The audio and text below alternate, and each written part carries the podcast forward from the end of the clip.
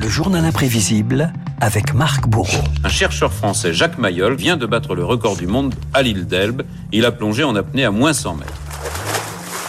Marc, c'était le 23 novembre 1976, il y a 45 ans exactement. Jacques Mayol repoussait les frontières, une descente de 100 mètres de profondeur en apnée, une performance exceptionnelle pour un homme partagé entre terre et mer. Une fine moustache, pauvre et les cheveux en bataille et un regard clair. Voilà ce que découvraient les Français à la télévision, Renault, ce 23 novembre 76.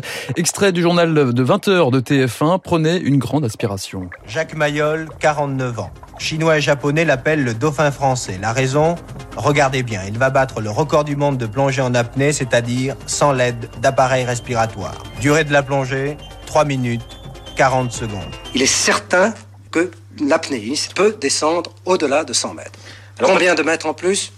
Cette question, c'est un point d'interrogation. Et pour ceux qui voudraient relever le défi, comme vous, Renaud, reproduire ça chez vous, c'est une très mauvaise idée. Roger Giquel, mettez en garde les téléspectateurs. Aïe, aïe, c'est presque la science-fiction. J'insiste, vous sentez bien que ce type de record peut être dangereux. Il est du domaine vraiment des plongeurs professionnels et des médecins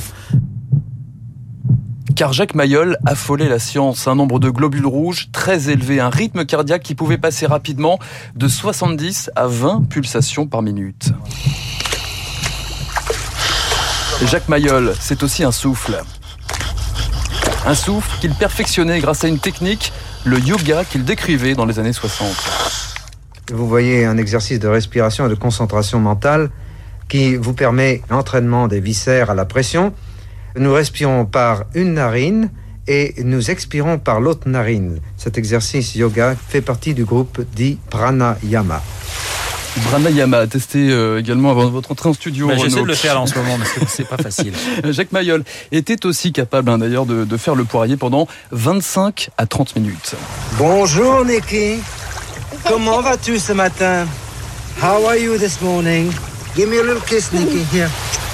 Renaud, conversation entre Jacques Mayol et un dauphin. L'apnéiste avait aussi un rapport intime avec le monde de la mer qu'il a développé dans son enfance à Shanghai, à Marseille, puis dans un parc aquatique à Miami. Chaque fois que je, je me retrouve en compagnie de mes copains, de mes cousins les dauphins, ça me donne une, espèce de, de recharge psychique mais aussi la quête d'un absolu, celui de l'homme-poisson. L'homme a en lui des réflexes archaïques qui lui permettraient de, de retrouver, de remonter au plus profond de son bagage génétique et de devenir en partie amphibie. Je ne prétends pas que l'homme redeviendra ou deviendra dauphin, mais je pense que l'homme est beaucoup plus aquatique qu'il ne le pensait, l'homme naturel. Et c'est ainsi que Jacques Mayol franchira les paliers un par un. Son record, 105 mètres en profondeur en 1983, 4 petits mètres de plus que son rival, l'italien Enzo Mallorca. Roberto, io palmo. Enzo Mallorca, ou plutôt Enzo Molinari, évidemment, la bataille des fonds marins mise en image par Luc Besson dans Le Grand Bleu, 1988. Dans le rôle de Jacques Mayol, Jean-Marc Barr, dans celui d'Enzo, Jean Reno. Enzo. Ouais. Faut qu'on arrête cette compétition. Et pourquoi? Si on continue, je vais te battre. Tout d'abord, je suis imbattable. Hum. Ensuite, t'es trop fluet. Pas de cage thoracique, hein, hein, hein La taille des poumons n'a rien à voir là-dedans. Le Grand Bleu, un film en eau trouble aussi. Hein. Le vrai Enzo ne supportait pas son, son personnage caricatural, figurez-vous. Il avait obtenu l'interdiction du film en Italie.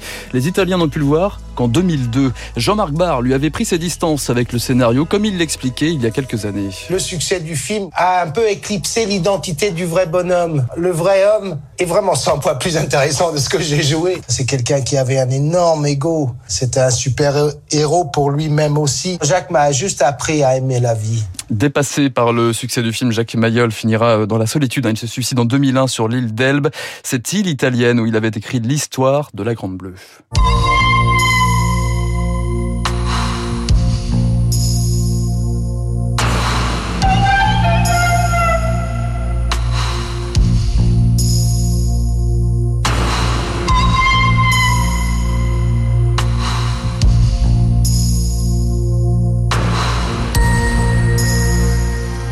Marc, vous tenez euh, combien de temps dans votre baignoire en apnée? Écoutez, à peu près 25 secondes, on va dire. 25 secondes. Bah, écoutez, moi, je vais essayer euh, euh, demain matin très tôt. avec un je, peu d'entraînement. Avec un peu d'entraînement, puis je vous donnerai le résultat euh, demain matin. Tiens, on peut dire que le record actuel est de combien Alors le record c'est 116 mètres hein, en, profondeur en, apnée. C'est un Français, hein, c'est Arnaud Gérald, il s'appelle. Voilà, on a gagné finalement 16 mètres en, en, 45 Ce qui n'est pas énorme. Ce qui n'est pas finalement gigantesque. Le journal imprévisible signé Marc Bourreau sur l'antenne de Radio Classique. Je vous rappelle les rendez-vous de cette matinale. Thibaut de Montbrial, avocat, président du Centre de réflexion sur la sécurité intérieure, mon invité à 8h15. Et puis, comme tous les mardis, vous retrouverez Eugénie Bastier pour commenter l'actualité. En attendant, à 8h, à 8h, à 7h53, l'heure de retrouver David Barou et son décryptage. Vous écoutez Radio Classique. Avec la gestion Carmignac, donnez un temps d'avance à votre épargne.